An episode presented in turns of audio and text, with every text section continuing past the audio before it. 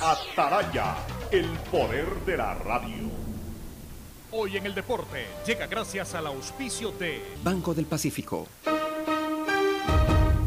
10 de marzo de 1979 nace en Santísima Trinidad, Paraguay, el volante Enrique Ramberbera. Procedente del Sol de América y otros equipos paraguayos, llegó a Ecuador donde jugó en Aucas, Olmedo y Universidad Católica. En el 2007 se incorporó a Liga de Quito, donde fue una de las figuras del título Albo de ese año. Pero apenas comenzaban sus grandes momentos, pues en el 2008 y 2009 se convierte en pilar fundamental merengue para ganar la Libertadores, Sudamericana y Recopa. Es decir, con Liga lo ganó todo. Luego de algún paso por el fútbol mexicano jugó con Paraguay el Mundial de Sudáfrica 2010, donde incluso marcó un gol. Volvió a Liga, habiendo obtenido la nacionalización ecuatoriana y en su ocaso quema sus últimos cartuchos en América de Quito.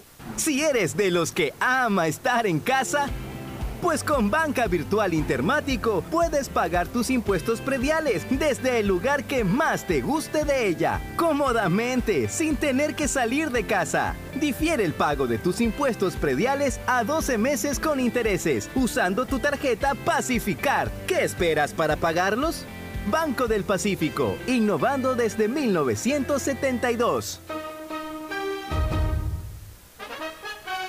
El siguiente es un espacio contratado. Radio Atalaya no se solidariza necesariamente con las opiniones aquí vertidas. El siguiente en Radio Atalaya es un programa de opinión, categoría O, apto para todo público. La hora del pocho. La hora del pocho se viene con todo en Radio Atalaya. La hora del pocho. La hora del pocho.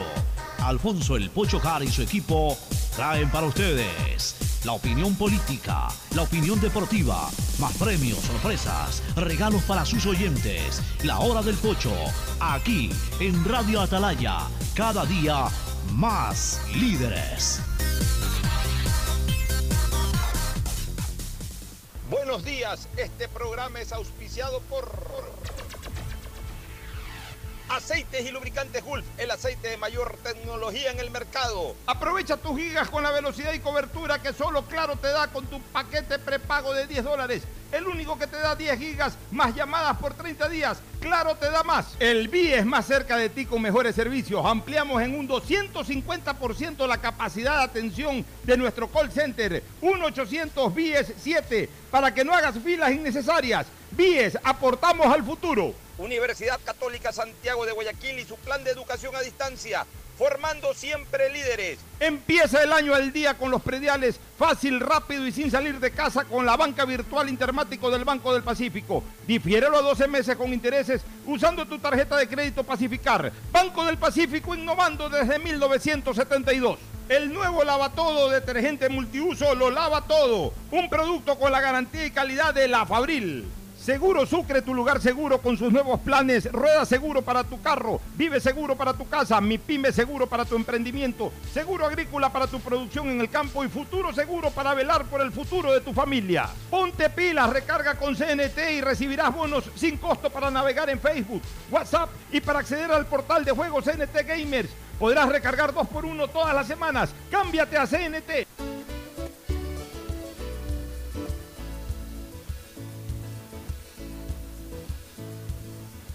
Camino. Emisoras Atalaya, 680, sistema de emisoras Atalaya. En su año 77, Atalaya, Guayaquil y el Ecuador una sola cosa son.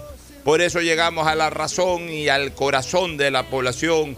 Cada día más líderes, una potencia en radio y un nombre que ha hecho historia, pero que todos los días hace presente y proyecta futuro en el dial de los ecuatorianos. Hoy y desde hoy, también la hora del pocho es retransmitida a través de Radio Cima, televisión online, la radio del, gol- del gordo Lor, la radio del gordo bueno, Cima, Radio Cima, TV online, retransmite desde hoy y para siempre su programa matinal del sistema de emisoras Atalaya, la hora del pocho. Un saludo a Gustavo Lor, al gordo bueno, un saludo a su enorme audiencia que ahora la ha traspasado también al online. Así que un abrazo y muchas gracias. Muy agradecidos por esta confianza que nos da el gordo Lor de poner en su acreditado espacio online nuestra, nuestro programa de opinión. El saludo cordial de Fernando Edmundo Flores Marín, Ferfloma al país. Fernando, buenos días. Buenos días con todos, buenos días Pocho. Un saludo a Gustavo, un abrazo fuerte y que se, que se recuerde que tenemos pendiente una comida. Claro, tenemos ahí. Eh, algún tiempo, pero esta pandemia nos ha impedido en Moros, pero en Moros, no me olvido. En Moros a la costa, donde se come exquisito. Moros a la costa. Con la buena comida típica. Ahí en cualquier momento vamos a comernos la chuleta con los moros. No sé, no lo veo todavía Gustavo enlazado. En cualquier momento, Gustavo no, seguramente. justamente te iba a preguntar por Gustavo. Sí, no, no lo he visto todavía enlazado a través del Zoom. En cualquier momento llega. Pero quiero aprovechar este tiempo, Fernando, para mostrar una vez más, ya lo hice en el paso aquí en la hora del pocho, mi dolor profundo, profundo. Porque hay momentos en que, en que uno siente un dolor muy fuerte cuando un amigo muy estimado se va. Y, no voy a hablar por, la muerte del periodista, sino voy a hablar por la muerte de mi amigo. Y, por, obviamente, como consecuencia de ello, también la muerte de un gran periodista como fue Alberto Sánchez Varas. Un, un señor en toda la extensión de la palabra, un caballero, un hombre que amó a Barcelona, pero que respetó siempre a todas las posiciones futbolísticas, jamás entró en la polémica con nadie. Fue uno de los grandes pioneros de la televisión ecuatoriana en la década de los 70. Las primeras transmisiones de fútbol que yo logré ver en Canal 10 eran precisamente eh, dirigidas o formaba parte de la misma Alberto Sánchez Varas con Panchito Doilet Peñafiel y con eh, Tucho Guerrero eh, Valenzuela, con José María Tucho Guerrero Valenzuela. ellos transmitían para Canal 10 los partidos en esa época todavía no había esto de derechos, de transmisiones eh, en cada una de las jornadas, no, no había aquello. Eh, lo, que, lo que existía obviamente pues era eh, transmisiones aisladas, que los clásicos del astillero, que partidos de liguilla, que alguna final. Y ahí siempre transmitía Alberto Sánchez Varas con Pancho Peña, con Pancho Doilet Peñafiel y con Tucho Guerrero. Luego tuve la oportunidad de hacerme amigo de, de Alberto. En el año 80 yo tuve mi primera experiencia deportiva, periodística deportiva, cuando ingresando a Canal 10, en la época de vacaciones, me permitieron hacer algunas prácticas, yo tenía 14 años, y en esa época no había mucho despliegue tecnológico, yo llevaba la información de la cancha, del sector de la taquilla y todo eso a la cabina, y se la daba precisamente a Alberto para que Alberto la informe. Y luego ya tuve la oportunidad de hacer una amistad muy estrecha con Alberto, ya a partir del año 85, 84, que entré al periodismo, una amistad muy estrecha que nos permitió compartir enormes momentos de anécdotas, de recuerdos, cómo admiraba yo su capacidad en cuanto al conocimiento de la historia de la ciudad, la historia del deporte, la historia universal, un hombre cultísimo a más no poder y un caballero en toda la extensión de la palabra. Estaba muy delicado de salud. Lo de Alberto, yo no te digo que era cuestión de horas, de días, pero ya él estaba sufriendo mucho. Hablé un par de veces con él en los últimos meses. Eh, ya era muy complicado. La última vez intenté comunicarme, me dijeron que estaba muy mal y ya no hubo posibilidad, ya su celular estaba apagado. Y de a poco se terminó apagando su vida también. hoy día amanecimos con la triste noticia de la muerte de Alberto Sánchez Varas, que entiendo eh, eh, va a ser velado o está siendo ya velado en Parque de la Paz y supongo que el sepelio de Alberto será en las próximas horas, no sé si hoy mismo o el día de mañana, pero yo, yo siento un profundo dolor y un compromiso con su memoria de resaltar lo que fue en vida, ¿no? Porque eh, fue compañero de muchos avatares del periodismo y de la vida en sí, hasta de las actividades políticas en algún momento. Paz en la tumba de Alberto Sánchez Varas, ya, ya no tengo más palabras porque eh, uno puede tener pico de oro para muchas cosas, pero para transmitir este tipo de dolor a veces las palabras lamentablemente también se contraen y se esconden, mi querido Fernando. No sé si tú quieras recordar algo del semblante periodístico y humano de Alberto Sánchez Varas. Eh, eh, te doy el paso inmediatamente. Yo a Alberto Sánchez Varas no, no, no tenía una amistad con él. Nos conocíamos, donde nos veíamos, saludábamos muy, amablemente. Pero sí tengo el recuerdo de las transmisiones deportivas. Como tú bien dices, fue uno de los pioneros de las transmisiones deportivas, sobre todo en la televisión. y cuando empezaron las transmisiones deportivas en televisión o los programas deportivos en televisión ya de una manera frecuente, pues la figura de Alberto Sánchez siempre estuvo ahí. Y, hace bien en, lo que dijiste al inicio. Alberto Sánchez, un hombre que amó a Barcelona, pero que jamás tuvo palabras de menosprecio ni de ni nada contra ninguno de los otros equipos siempre mantuvo una ecuanimidad. Los ponderó y ponderaba su historia. Exactamente. Y siempre fue muy sereno en sus expresiones. Realmente es una gran pérdida para el periodismo. Así es, mi querido Fernando. Bueno, vamos a iniciar el programa con una entrevista con el doctor Germánico Maya, este, un prestante eh, jurisconsulto de la capital de la República y del país, yo diría. Este, y que en este momento es abogado de la compañía de seguros Sucre. Y, obviamente pues él trata de denunciar de alguna forma una deshonesta actuación de varios funcionarios de la sala contenciosa administrativa, este, sin que sea una denuncia únicamente concretando la misma, sino que es un hecho evidente. Este, hay algunos temas inherentes a la marcha del Consejo de la Judicatura, el exceso de burocracia y la pésima respuesta del aparato judicial al requerimiento ciudadano.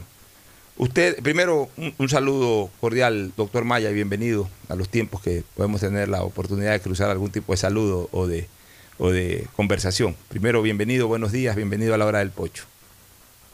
Muchas gracias, licenciado Harf. Para mí es un privilegio estar con ustedes esta mañana. Les agradezco a ustedes la entrevista y es verdad, creo que la última vez que saludamos fue luego de aquel ataque a la democracia que se dio usted regresaba conmigo en el avión a la ciudad de Guayaquil. Sí. Recuerdo haberle saludado y haberme solidarizado. Así es, es verdad, y, le agradezco mucho. Doctor, usted fue miembro como vocal, eh, eh, como vocal presidente del Consejo de la Judicatura. ¿Considera que en los últimos años, incluida la época de su gestión, el Consejo de la Judicatura ha cumplido la labor para la cual se creó en el año 1998? Voy a dar mi criterio muy franco. El Consejo se creó con el propósito fundamental de administrar el recurso humano y el recurso económico, privilegiando dos áreas que eran cuestionadas hasta ese momento. La injerencia política, la falta de, o mejor dicho, la presencia de vestigios de corrupción en el sistema judicial. Desde aquella época hasta acá, incluyendo la época en la que yo estuve, debo reconocer que esto ha ido en peor. Es decir, tenemos una peor justicia, tenemos pésimos operadores judiciales, tenemos una pésima respuesta a la ciudadanía que confía cada vez menos en los operadores judiciales y por ende en la seguridad jurídica tan pregonada eh, y el derecho constituido a través de nuestra Carta Magna. Dolorosamente, licenciado Harf, no ha habido la respuesta que se esperaba del Consejo de la Judicatura y por eso es lo que está ocurriendo en esta sociedad. Esto es lo que estamos viviendo los ecuatorianos. ¿Y por qué ese deterioro constante, frecuente y ascendente del sistema eh, judicial ecuatoriano? Yo pensaría, y creo estar eh, en lo cierto, si le digo que la injerencia política ha sido el fundamental ah, eh, motivo por el que la justicia no ha podido salir de la postración en la que se encuentra. Súmele a esto la mala preparación de los empleados judiciales, el pésimo escogitamiento de jueces, la falta de pureza en,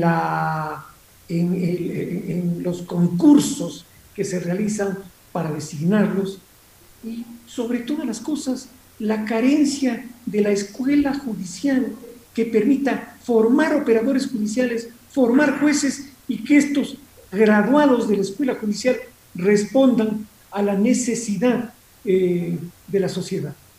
Esto, en suma, es lo que realmente ha impedido que la sociedad tenga la justicia que necesita para poder desarrollarse. Doctor, entendemos que usted tiene una denuncia sobre una deshonesta actuación de varios funcionarios de la sala contenciosa administrativa. ¿Cuál ha sido esa actitud deshonesta? Gracias, me permite conversar sobre un tema que es muy delicado, muy delicado pero tremendamente alarmante. En el mes de noviembre del año anterior, la sala contenciosa administrativa, encabezada por el ponente, doctor Dorian Rodríguez, juez ponente, notifica una sentencia en un fallo en el que notoriamente se perjudican intereses de Seguro Sucre. Este fallo, curiosamente, no se notifica a la defensa de Seguro Sucre. Todos sabemos que de acuerdo al sistema informático que funciona mal y peor cada vez, solo basta con apretar un dedo para que el fallo o cualquier providencia que se dicte se notifique a los casilleros electrónicos señalados por las partes, pues esta es la forma en que el Consejo de la Judicatura impone ahora a las partes que litiguen. Pues curiosamente se le olvidó a Secretaría de la Sala Contenciosa Administrativa notificar a Seguro Sucre este fallo. Doctor, pero ahí permítame una cosita, porque yo, yo soy abogado y obviamente pues puedo ahí eh, abundar en criterio. El momento en que no hay una notificación sobre una sentencia, en este caso, genera nulidad. Exacto, exactamente. La nulidad que perjudica los intereses de Seguro Sucre. Porque Seguro Sucre lo que le interesa es que ese fallo, ese fallo espurio, suba a casación para que en la Corte Nacional sea revocado y se observe la conducta de aquellos jueces que se atreven a dictar semejante fallo eh, en contra de la razón, de la verdad y de la ley. Pero para evitar precisamente esa observación superior y esa revocatoria del fallo, curiosamente se guardan la sentencia esperando yo no sé qué, y pese a que hemos enviado más de 20 escritos y requerimientos electrónicos, usted sabe que ya ahora personalmente no se puede hacer gestiones de despacho de la causa, pues la única respuesta que se recibe del secretario es que ya van a notificar ahora. Ese ahora no sé cuándo llega. ¿Pero van a notificar qué? La sentencia recién. Recién la sentencia dictada en noviembre para posibilitar que decurra el término para que las partes podamos acceder al derecho de casar esa sentencia. Pero a ver, pero, pero mientras no esté notificado formalmente, en el momento en que se haga aquello, ahí se puede casar, porque entiendo que es en segunda instancia esa sentencia, ¿no? Sí, pero en cambio el perjuicio radica en el hecho de que mientras usted tenga un contingente de una sentencia en contra, doctor Hart, sabe que tiene que en su contabilidad hacer constar ese pasivo. Y eso refleja y afecta tremendamente a su patrimonio y por ende a su rendimiento frente a la autoridad de control. Y además si es un tema que, de alguna u otra forma ya fue advertido, debió haber sido subsanado en el momento de oficio, inmediatamente. O sea, no, no tiene por qué demorar eso. O sea, es simplemente que no me olvidé de notificar, reviso en el buzón de correos en donde está esa sentencia que hay que notificar y ponerle la dirección y mandarla. Como usted bien dice, aplastar un botón y se fue a la sentencia. Y no han denunciado esto, no han denunciado esto ante el Consejo de la Judicatura me iba a referir exactamente a eso. No me va a creer usted que he presentado sendas denuncias en Quito y Guayaquil. ¿Sabe qué ha cogido y tenido? Ninguna. Ninguna. Hacen los oídos para otro lado y simple y llanamente tapan estas irregularidades. Es la, es la sala de Pichincha, ¿no? De segunda instancia de Pichincha, ¿no? Es la sala de Pichincha, digo. No, es la sala del Tribunal Distrital, número uno. Ahora ha pasado el proceso a la número dos en la ciudad de Guayaquil. Ya, ok, o sea, pero, pero este caso de falta de notificación, ¿dónde fue? ¿En Guayaquil? En Guayaquil, y el juez ponente, y le doy nombres y apellidos, es el doctor Dorian Rodríguez. Ya. Y yo creo que si se hace una denuncia, hay que hacerla con propiedad. Y hay que hacerle precisamente con fundamentos. No existen motivos de mi parte como para tener una animalversión al doctor Rodríguez. Ni lo conozco. Entiendo que él tampoco a mí. De manera que lo que tiene que hacer es proceder de acuerdo con la ley y notificar para evitar mayor daño al, Seguro Sucre. Pero fíjese, doctor Hart, ahora que estamos conversando de esto del Consejo de la Judicatura, permítame que le haga una observación muy importante. El Consejo de la Judicatura ha caído verdaderamente en lo más bajo que yo creo que podría haber caído. Le voy a hacer otra denuncia. Las edificaciones del Consejo de la Judicatura y por ende su patrimonio no se encuentra asegurado. Imagínese si el día de mañana, por desgracia, ocurre que se produce una bomba, una explosión por otro motivo, un cataclismo, y de ahí se derivan muertes, destrucción, ¿quién va a responder por los afectados? ¿Por qué no se ha contratado hasta el día de hoy seguro que proteja los bienes sagrados de la función judicial? ¿Qué pasaría si súbitamente desaparecen los procesos que se, que se, que se tramitan en las distintas unidades judiciales? Un ejemplo. Otro ejemplo y de otro ámbito. ¿Cómo va a creer usted, y usted no va a entender este asunto, la mayor traba que tiene un proceso judicial para un litigante de a pie es cuando entra a la oficina de citaciones. Desde hace 10 años hemos perurgido a la judicatura que solucione el tema de las citaciones, en donde procesos a veces demoran más de un año para hacerle saber al demandado de que se ha presentado en su contra un reclamo. ¿En perjuicio de quién? De quien solicita que se le conceda el derecho. ¿Qué ha hecho la judicatura por eso? Nada. Se han denunciado centenares y miles de casos de corrupción en la función judicial. ¿Qué ha hecho la judicatura? Ver para el otro lado. ¿Cree usted que tiene razón de existir una intelequia de esta naturaleza?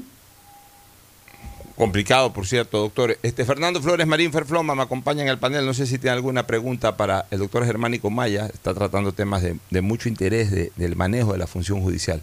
Fernando. Mira, la, verdad que la denuncia que está haciendo es alarmante. Es un tema que, hace muchos años, eh, muchísimos, muchísimos años, preocupación de la ciudadanía que la justicia en el Ecuador no funciona como tiene que funcionar. Pero mi pregunta es, usted que estuvo dentro de, del Consejo, ¿cuáles son los inconvenientes para poder limpiar esto? ¿Cuáles son las mayores trabas que se encuentran para que no se puedan corregir todas estas irregularidades que existen ahí? Estando en las circunstancias que estamos, yo creo que no cabe más que permitir que el mismo sistema, es decir, el, la misma función judicial, vaya decantando vaya sacando eh, todas estas lacras que se producen en su diario accionar. Pero el momento en el que le metemos la mano al sistema judicial, el momento en el que hay una injerencia política, pues lo que estamos es contribuyendo a su mayor, a su, a su mayor y más acelerado deterioro.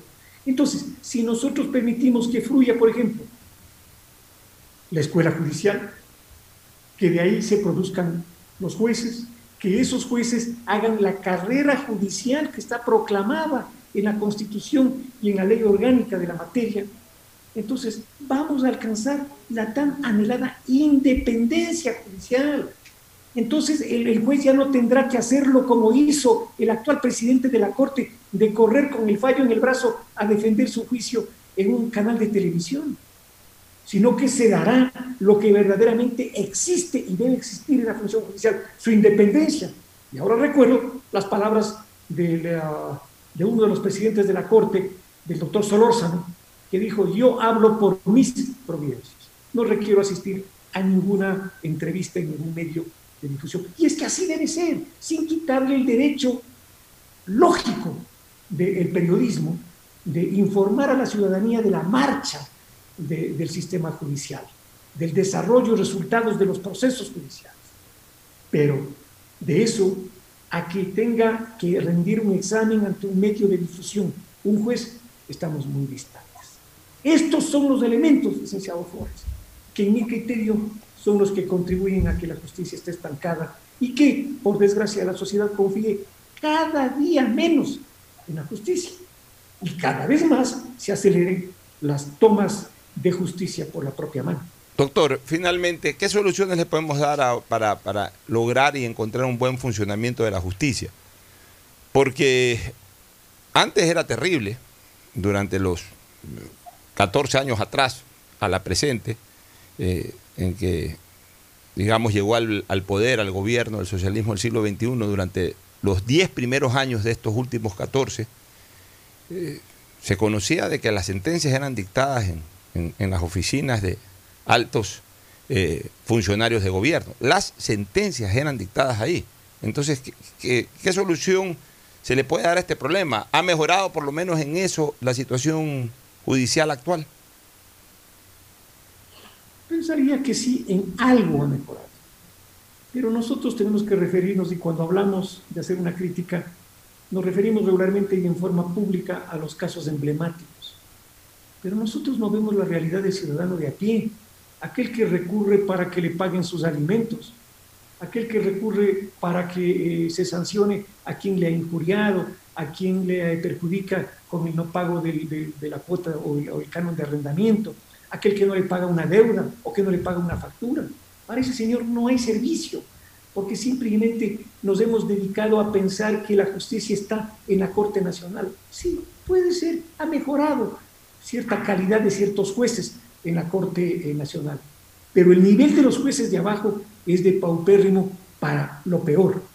Entonces, el abogado no se siente con la suficiente garantía para litigar y le dice dolorosamente al cliente, tengo que esperar llegar a tercera instancia o a casación para obtener sin duda el resultado que usted pretende. ¿Sabe por qué? Porque no tengo garantías de que haya operadores de justicia de calidad en primero y segundo nivel. Dolorosamente hay que decirlo. Y desde luego con las excepciones que todo el mundo sabe que, y conocemos que las hay. Muy bien, doctor. Le agradezco mucho por su presencia, siempre ilustrativa. Usted es un jurisconsulto de, grato, de gran y de grato reconocimiento en la vida nacional. Le agradezco su presencia acá en nuestro programa y le deseamos suerte en su lucha, en su batallar, ¿no? Y sobre todo en esto que está denunciando, donde tiene absolutamente razón. Si su cliente no ha sido notificado eh, sobre una sentencia, estamos hablando ya de sentencia en segunda instancia, ¿no? Eso fue lo que nos contó. Si no ha sido notificado su cliente, en este caso usted como su procurador, no ha sido notificado, tiene que hacerlo lo más rápidamente posible. No puede ser que haya pasado cuatro meses de haber sido advertidos y que no hayan podido subsanar ese tema. En todo caso, le agradecemos, doctor, su presencia y le deseamos suerte. Para mí un honor haber estado en esta, en esta radio. Muy, Muy bien, gracias. Nos vamos a la primera pausa, Fernando, retornamos con temas de actualidad. Ya volvemos. El siguiente es un espacio publicitario apto para todo público. Quería un departamento en la playa, en un buen lugar, obvio. Necesitaba un préstamo. Averigué en mil bancos. Solo en intereses me comían. Hablé con mi papá. Él lo sabía. Soy afiliada. Sí, el BIES es mío. Puedo pedir hasta 460 mil dólares a 25 años plazo. Fui aprobada y lo pagaré hasta el final. Esto va por ti, papá. Ya ves que es fácil. Insuperable. Así es tu Banco BIES. Autorización número 2300 CNE, Elecciones Generales 2021. Si quieres estudiar, tener flexibilidad horaria y escoger tu futuro, en la Universidad Católica Santiago de Guayaquil trabajamos por el progreso en la educación, ofreciendo cada día la mejor calidad. Estamos a un clic de distancia. Contamos con las carreras de marketing, administración de empresa, emprendimiento e innovación social, turismo, contabilidad y auditoría, trabajo social y derecho. Sistema de Educación a Distancia de la Universidad Católica Santiago de Guayaquil formando líderes. Vive tu experiencia CNT, un mundo lleno de emociones, donde la rutina y el aburrimiento no existen. Los mejores planes móviles desde 17,90, precio final al mes, con más de 38 gigas de navegación, redes sociales libres y apps gratuitas de diversión, educación y seguridad, para vivir un mundo lleno de experiencias. Contrata tu plan y recibe un increíble obsequio, sin costo adicional. Vive tu experiencia CNT. Conoce más en cnt.com.es o llama al 1800 100 100 CNT. Autorización número 2302. CNE. Elecciones Generales 2021. Hoy más que nunca el mundo necesita de nuestros colores. Protégelos con el nuevo detergente Ciclón Poder Limón Antibacterial, que elimina los ácaros y el 99.9% de las bacterias de tu ropa, ayudando a prevenir la propagación de virus y enfermedades. Nuevo Ciclón Poder Limón Antibacterial. Encuéntralo desde un dólar. Matricula tu vehículo. Si tu placa termina en 2, es tu momento de realizar la revisión técnica vehicular durante todo el mes de marzo. Paga la matrícula y separa un turno en los horarios establecidos de lunes a viernes de 7 a 17 horas y los sábados de 7 a 13 horas. No lo olvides, todas las placas terminadas en 2 realizan la revisión en marzo. Hazlo con tiempo y cumple. Para mayor información visita nuestras redes sociales o página web www.atm.gov.es. ATM y la Alcaldía de Guayaquil trabajan por ti. ¿Estás en la mejor parte del juego y te quedas sin señal? Cámbiate a la señal donde tú puedes más Aprovecha todos tus gigas con la velocidad y cobertura que solo Claro te da con tu paquete prepago de 10 dólares. El único que te da 10 gigas más llamadas por 30 días. Claro, te da más. Inicia tus aventuras en familia, sin preocupaciones, y convierte tu vehículo en el protagonista de recuerdos y momentos inolvidables. Te ofrecemos Rueda Seguro, pensando en tu bienestar y en el de toda tu familia. Seguro vehicular al alcance de todos Llámanos al 1-800 Sucre conmigo 782732 o contacta con tu broker de confianza. Seguro Sucre, tu lugar seguro. Hay que sacar creatividad de donde no hay. Con mi mamá comenzamos a confeccionar. Yo diseño y ella cose. Así que ya nos decidimos a comprar una máquina de coser y una compo pro. Aprovechamos que mi viejita es jubilada y juntos nos metemos a la web. Cumplimos los pasos y yes, nos aprobaron cinco lucrecias y sin garante. Y teníamos la plata en la cuenta de mamita. ¿Ya ves? Querer es poder. Insuperable. Así es tu Banco 10. Autorización número 2315. CNE, Elecciones Generales 2021. Vecinas, les tengo una noticia increíble. El nuevo lavatodo detergente multiusos lo lava todo. Ropa, pisos y baños. Gracias a sus micropartículas de poder antibacterial más bicarbonato. Vienen dos exquisitas fragancias, floral intenso y limón concentrado. Nuevo lavatodo detergente multiusos. Un solo producto para todo. Pídelo en tu tienda favorita. Detrás de cada profesional hay una gran historia. Aprende, experimenta y crea la tuya. Estudia a distancia en la Universidad Católica Santiago de Guayaquil. Contamos con las carreras de marketing, administración de empresa, emprendimiento e innovación social, turismo, contabilidad y auditoría, trabajo social y derecho. Sistema de educación a distancia de la Universidad Católica Santiago de Guayaquil, formando líderes siempre. Si eres de los que ama estar en casa, pues con Banca Virtual Intermático puedes pagar tus impuestos prediales desde el lugar que más te guste de ella, cómodamente, sin tener que salir de casa. Difiere el pago de tus impuestos prediales a 12 meses con intereses, usando tu tarjeta Pacificar. ¿Qué esperas para pagarlos? Banco del Pacífico, innovando desde 1972. Hay sonidos que es mejor nunca tener que escuchar. Porque cada motor es diferente. Desde hace 104 años, Lubricantes Cool mantiene la más alta tecnología y calidad en línea de aceites para motores a diésel y gasolina. Está hecho con una fórmula especial para dar excelente protección a todo tipo de motores, evitando el desgaste prematuro de pistones, anillos y árbol de levas, ayudando a mantener limpio el motor y libre de depósitos que se forman por las altas o bajas temperaturas. Dele a su motor lo que se merece. Lubricantes Gulf, la más alta tecnología en lubricación. 104 años preservando la vida de su motor. Lubricantes Gulf. Gulf es más lubricante.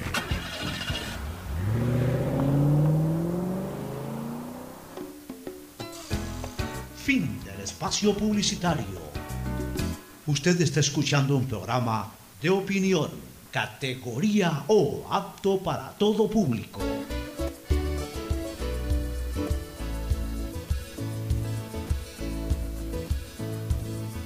Camino sobre tu piel morena y siento tu Bueno, retornamos. Eh, El tema político sigue siendo, sigue siendo realmente complejo con esto del Tribunal Contencioso Electoral y la decisión que tenga que tomar el tribunal, ¿no? Las pruebas constantes en 28 mil actas de escrutinio que presentó el candidato presidencial de Pachacuti, Yacu Pérez, serán determinantes para que el TCE disponga un recuento de votos y se esclarezca si hubo o no un presunto fraude electoral en las elecciones del 7 de febrero. El lunes en la noche, el juez del Tribunal Contencioso, Fernando Muñoz, admitió a trámite el recurso subjetivo contencioso presentado por Pachacuti. Y Pérez, después de aclarar y completar la información como la causal en la que su solicitud, los medios de prueba para acreditar los hechos y qué es lo que se pretende probar. En un primer escrito lo plantearon en base eh, a los numerales 5 y 15 del, del artículo 269 del Código de la Democracia. El candidato presentó la aclaración un día después de la reunión que mantuvo con el juez electoral Ángel Torres la noche del miércoles en Quito y de la que dijeron que fue un encuentro casual. Minutos antes de la medianoche del jueves, Pérez precisó que el recurso se presentó con base en el numeral 5 del artículo 269 de la norma, es decir, por estar en contra de los resultados numéricos proclamados por el Consejo Nacional Electoral de la dignidad del binomio presidencial el 21 de febrero. En un inicio, Pérez objetó el resultado al CNE con 27.767 actas de escrutinio con supuestas inconsistencias y falta de firma. Se, se dispuso el recuento de 31, pues 20.534 actas no se podían comparar entre las dignidades presidenciales de asambleístas nacionales, provinciales y de parlamentarios andinos. En 7.233 actas por falta de firmas e inconsistencias numéricas, 1.453 estaban repetidas y quedaron 5.780. De estas, 5.409 no tenían inconsistencias y fueron válidas. Otras 340 tuvieron novedades y fueron recontadas por la Junta Provincial Electoral. Y 10 actas tenían inconsistencias numéricas y 21 faltas de firma.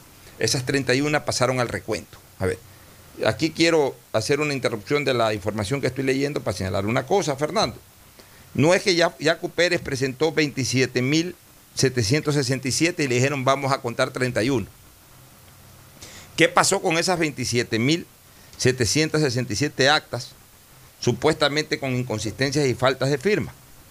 Ya, a 20.000 de esas 27.000, a 20.000, 20.534 actas, no se las podía comparar entre las dignidades presidenciales, asambleístas nacionales, provinciales y de parlamentarios andinos. O sea, se observaron de que no, no, no había cómo hacer la comparación correspondiente. Ya, en 7.233 actas por faltas de firma e inconsistencias numéricas, 1.453 estaban repetidas. Ya, por lo tanto, quedaron 5.780 para observar, de las que estaba presentando el señor Yacu Pérez.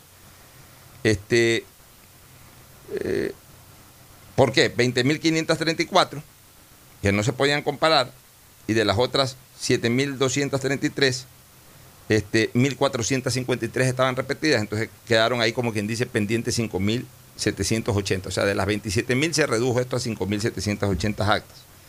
Ya. Revisaron las 5.780 actas y se dieron cuenta que 5.409 no tenían inconsistencias. Por tanto, quedaron 340. Ok, vamos a revisar esas 340. Se dieron cuenta que de esas 340... Ocho, una, una sola observación. Todo esto era con delegados de los partidos políticos. Así es. Sentaron el reclamo, ¿no? Así es. Entonces se dieron cuenta que de las 340 eh, de actas estas, la gran mayoría ya fueron recontadas por las juntas provinciales electorales. Y entonces realmente quedaron 10 actas que tenían inconsistencias numéricas y 21 actas que estaban eh, sin firmas. Por tanto, sumaron 31. Esas fueron las 31 que se firmaron. Porque hay gente que piensa, ¿y por qué hago esta explicación un poquito eh, pausada, eh, sin, sin, atropellar la información, sino eh, digiriéndola un poco? Porque hay gente que piensa, Fernando, que Jaco Pérez pidió 27 mil y le dieron, y él mismo lo ha dicho, le dieron de yapa 31, o le dieron de caridad, caridad fue la palabra que usó, limosna. Esa fue la palabra que usó ayer en una entrevista. Pedimos 27 mil y nos dieron una limosna ahí, 31 actas. No es que le dieron limosna, sino que observaron que de todas las que pidió, las que verdaderamente justificaban ser revisadas de acuerdo a la ley eran 31 actas. Ya. Las mismas, ojo ahora, las mismas 20.050 actas y otras 8.000 adjuntó Pérez en su apelación ante el Tribunal Contencioso Electoral, es decir, ha impugnado 28.000 actas. Por lo que veo, impugnado hasta un poquito más de las que en su momento inicial impugnó en el Consejo Nacional. No se podían comparar, supuestamente. Sí, o sea, ha, puesto prácticamente todas, hasta un poquito más de actas. Ya, en su apelación ante el TC, que deberá resolver si dispone o no un recuento para descartar un presunto fraude electoral. Muñoz concluyó que la causa se resolverá en una sola instancia, es decir, ante el Pleno del TCE, y que él elaborará el proyecto de sentencia. No obstante, en su providencia de admisión a trámite no señaló el cumplimiento de la diligencia de apertura de paquetes electorales y verificación de votos, como lo señala el artículo 106 del reglamento interno del tribunal. E, e, ello podría ser una decisión del Pleno. El vicepresidente del CNE, Enrique Pita, consideró que estas pruebas ya fueron revisadas porque los jueces decidirán si vuelven a hacer un recuento. En todo caso, espera que se pronuncie en el tiempo más corto posible. Es decir, Fernando, lejos de lo que estábamos pensando hasta ayer, en que considerábamos que este juez admitía a trámite, este juez de primera instancia, el señor Muñoz, admitía a trámite y a partir de ahí el Pleno ya iba a resolver. No, el señor ahorita tiene que sustanciar la causa, o sea... O sea presentar un informe, ¿no? Presentar un informe ya de fondo. Al Pleno. O sea, es que es totalmente, totalmente complejo este sistema electoral. No que presente un informe al Pleno para que el Pleno resuelva. Ya, por eso te digo, totalmente complejo este sistema de, eh, contencioso electoral. Recibe un juez, o sea, recibe el secretario realmente la impugnación o la apelación o el recurso objetivo, subjetivo, que le llaman ahora subjetivo electoral, pusieron un nombre por ahí. Recibe eso la secretaría, la secretaría sortea y cae donde el juez Muñoz.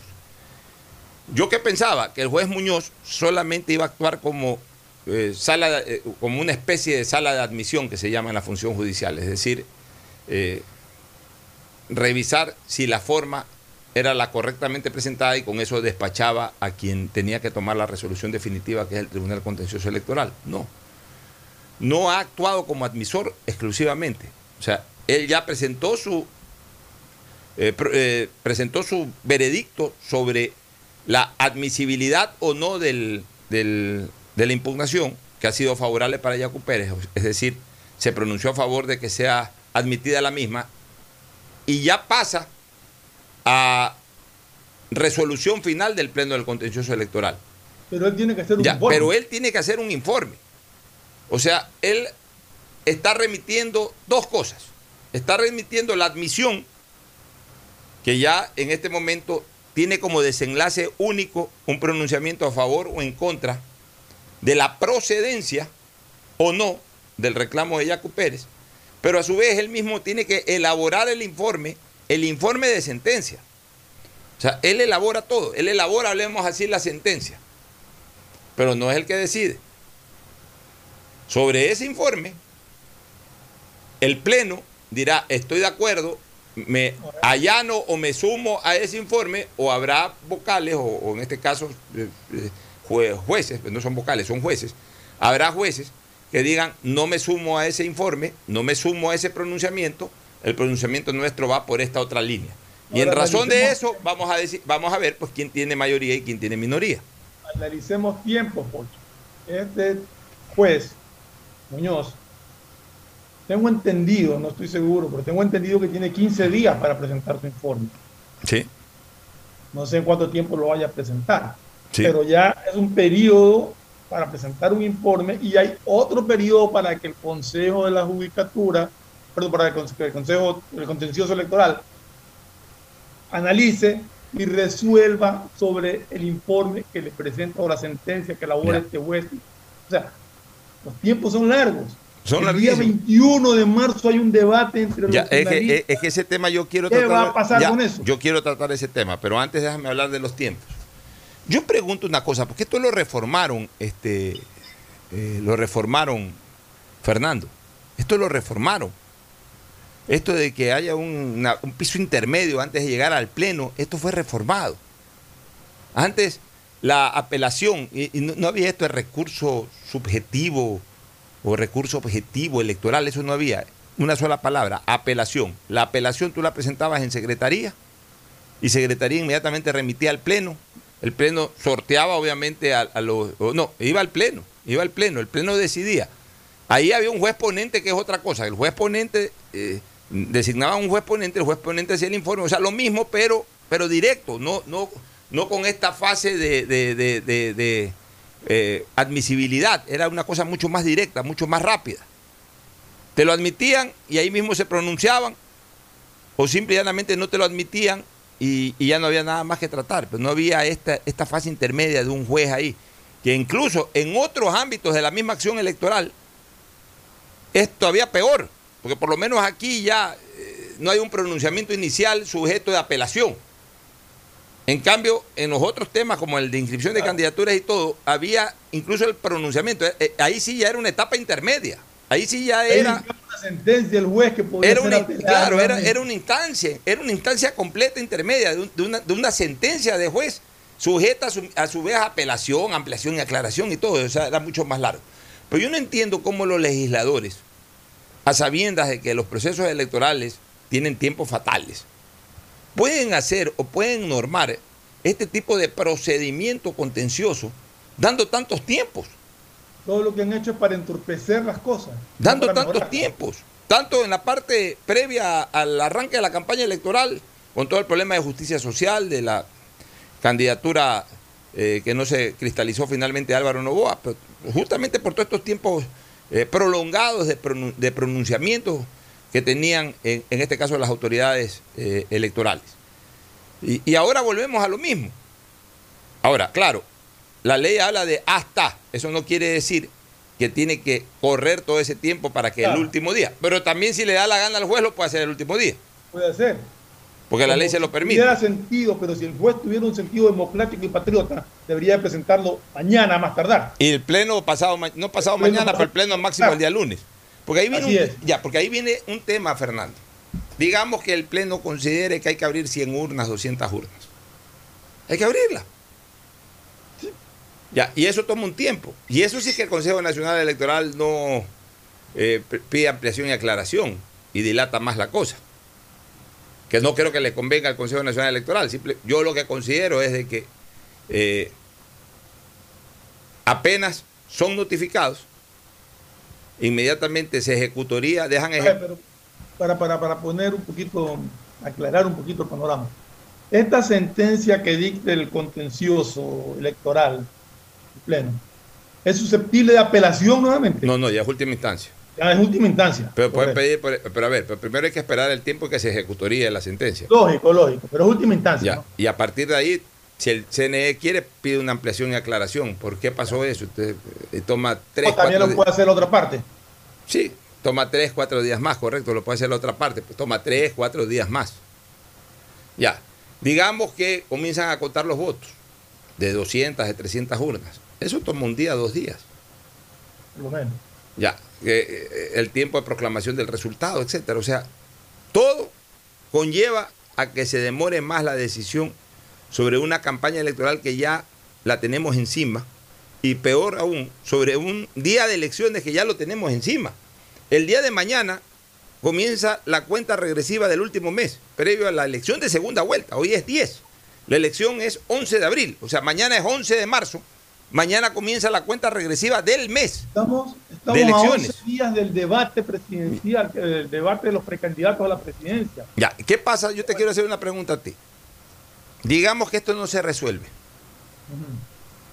Digamos que esto no se resuelve. Hasta el día del debate. Hay una persona que cuya candidatura no ha sido impugnada. Eh, digamos, su clasificación no ha sido impugnada. Su clasificación a la segunda vuelta no ha sido impugnada, que es la de Arauz. Hay una que de alguna manera está impugnada, que es la de Guillermo Lazo. Aunque en teoría, perdóname una cosa, Fernando. No es que esté impugnada la candidatura de Guillermo Lazo. Iba a decir, no está impugnado, está impugnado el resultado electoral. Está impugnado el resultado electoral, por tanto no hay, no hay clasificados a segunda vuelta en la teoría. Ah, que Araujo ganó con un Lo que pasa es que se ha ceñido esto a una pelea entre Jaco Pérez y Guillermo Lazo, porque los dos están a corta distancia. A mínima diferencia. Pero estas apelaciones afectan a todo el resultado, es decir, no hay finalistas. Es que no hay finalistas, ¿por qué? Porque en el momento en que se impugna y, está pendiente el reconteo de votos, digamos que viene el Consejo, el Tribunal Contencioso y dice se abren todas las urnas, y en todas las urnas queda primero Lazo y segundo Jaco Pérez o queda primero Yacu Pérez y segundo Arauz, o queda primero Herbas y segundo Yacu Pérez. o sea, puede pasar cualquier cosa desde el punto de vista teórico. Sabemos que en la práctica eso no se va a dar, pero, pero en la teoría cualquier cosa puede pasar. El Electoral Pocho no puede proclamar a un finalista y dejar en el aire al otro. Exactamente. Tiene que hacer un resultado oficial con los dos finalistas. Exactamente. por tanto, no hay finalistas. No hay finalistas. O sea, en la teoría o en el absoluto derecho, hoy no hay finalistas para la segunda vuelta. Porque está pendiente que se ejecutoríe la proclamación de resultados. Y, el, y la segunda vuelta se inicia en base a candidatos proclamados oficialmente, oficialmente como participantes de la segunda vuelta. Pero para eso tiene que ejecutoriarse la proclamación. pues.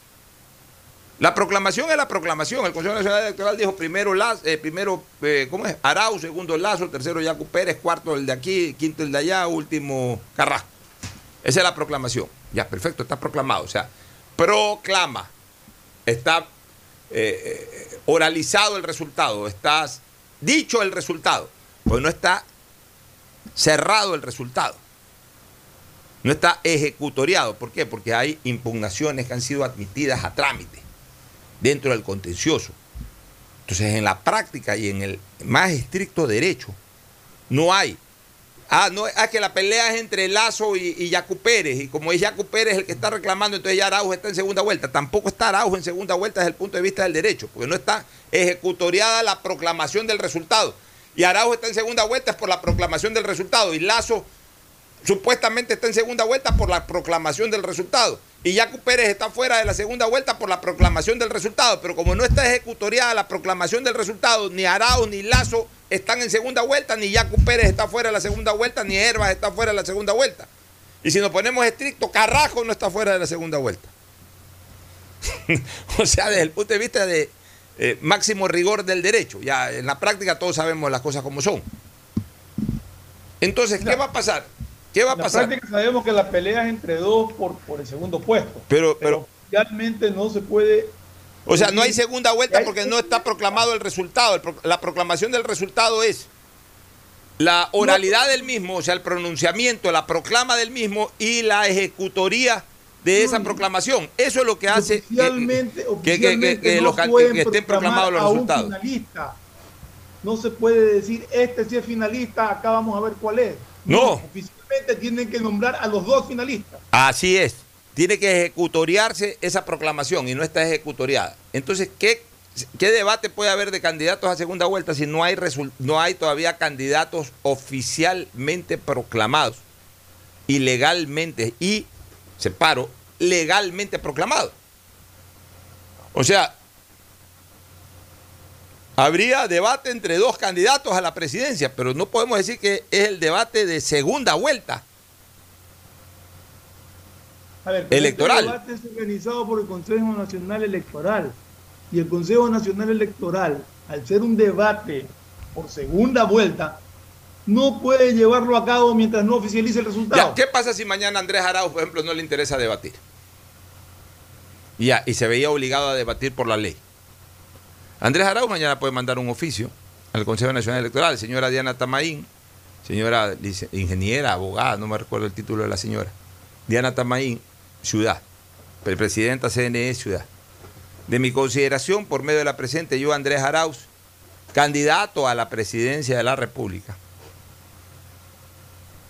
Debo de señalar a usted que al no estar proclamado todavía de manera oficial, es decir, ejecutoriada la proclamación de resultados, y al no considerarme hasta el momento de manera oficial candidato de la segunda vuelta electoral, candidato a la presidencia en la segunda vuelta electoral o para la segunda vuelta electoral, me abstengo de participar en cualquier acción hasta que esos resultados no queden formalmente proclamados y asentados. Algo así. Y, y se la saca. Y no hay como decirle, oye, la ley te obliga. No, la ley lo obliga a los candidatos proclamados. Todavía no hay una proclamación porque no está ejecutoriada la proclamación. O sea, todo esto hay que revisarlo, todo esto hay que observarlo, todo esto hay que analizarlo, porque todo esto va acorde a la ley. Lo que pasa es que nos estamos acostumbrando. Ah, ya sí, lo dice la ley, pero aguanta, porque hay que solucionar el problema. Entonces, hazlo de hecho, no de derecho. Seguimos con él, hazlo de hecho, no de derecho. Y, y, y- y ¿sabes por qué? Y, ¿sabes por qué decimos esto? Porque yo me muero de ganas de que haya debate. Todos yo me muero de debate. ganas de que, y te lo digo, eh, lo digo abierto y frontalmente, yo me muero de ganas de que Guillermo Lazo, con la capacidad que yo sé que tenga, lo ponga en evidencia a la otra persona que considero que no tiene la capacidad para gobernar el país. Porque lo que no quiero es justamente que hayan este tipo de cosas, este tipo de salidas jurídicas para evitar el debate. Entonces, esto hay que alertarlo ahora. Por eso exigirle ya al Tribunal Contencioso Electoral, exigirle al Consejo Nacional Electoral que se dejen de esta vaina, de, de esta lentitud jurídica de esta lentitud en la aplicación de las normas, porque esto lo único que está conllevando es precisamente a que se siga desarrollando el caos de imponer el hecho sobre el derecho. Todos queremos el debate, Pocho, y es más un anuncio del Consejo Nacional Electoral de que cambiaban la modalidad del debate, entre comillas, de la primera vuelta, para que esta segunda vuelta los candidatos finalistas realmente entren a debatir ideas y entren a debatir sus propuestas. Pero queremos un debate que esté enmarcado estrictamente en todo lo que dice la ley. Aquí no se puede entrar a debatir si no hay resultados oficiales proclamados. Y, eso, eso es lo grave. Pero esta, la solución de esto está justamente en manos de este juez Muñoz y del Pleno del Contencioso. Porque si ellos quieren apurar los tiempos, el juez Muñoz a más tardar el día de mañana debería entregar su informe al Pleno para que lo trate pasado mañana y de aquí al viernes estar resuelto este problema de una vez por todas. Y en caso de que haya reconteo de votos, pues todavía tenemos tiempo porque el debate es el 21. Tendríamos todavía unos días para que se proceda al reconteo y se pueda proclamar a los finalistas que, que deberían estar presentes en el debate. Es cuestión de voluntad y de patriotismo. Vamos a ver si lo tienen. Nos vamos a la pausa, volvemos a una recomendación comercial. Auspician este programa. Aceites y lubricantes Gulf, el aceite de mayor tecnología en el mercado. Acaricia el motor de tu vehículo para que funcione como un verdadero Fórmula 1 con aceites y lubricantes Gulf. ¿Quieres estudiar, tener flexibilidad horaria y escoger tu futuro? En la Universidad Católica Santiago de Guayaquil trabajamos para el progreso en educación, ofreciendo cada día la mejor calidad y para ello estamos a un clic de distancia. Escoge la carrera de tu vocación Puede ser marketing, administración de empresas, emprendimiento e innovación social, turismo, contabilidad y auditoría, trabajo social y también derecho. Consulta en nuestra página web mayor información y esquemas de admisión. Universidad Católica Santiago de Guayaquil, formando siempre líderes. Si eres emprendedor, escucha con atención porque ahora con Pacificar y su APP BDPOS móvil puedes hacer crecer tu emprendimiento. A través de ella, realiza cobros de tarjetas Pacificar desde tu celular o tablet sin necesidad de un dispositivo POS o tarjeta física. Afíliate en minutos. BDPOS Móvil, la primera APP de afiliación, un producto del Banco del Pacífico. ¿Estás en la mejor parte del juego y te quedas sin señal? Cámbiate a la señal donde tú puedes más. Aprovecha todos tus gigas con la velocidad y cobertura que solo Claro te da con tu paquete prepago de 10 dólares. El único que te da 10 gigas más llamadas por 30 días. Claro, te da más. El BIES se renueva para brindar mejores servicios. Reubicamos nuestro punto de atención en Quevedo en la avenida 7 de octubre y calle Novena para una mejor atención a los usuarios de préstamos hipotecarios, quirografarios y prendarios. Asimismo, se ha reubicado la agencia Quito Sur en el centro comercial El Recreo. Pronto aplicaremos nuevos cambios en los puntos de atención de Santa Elena, Puerto Viejo, Ibarra y Quito.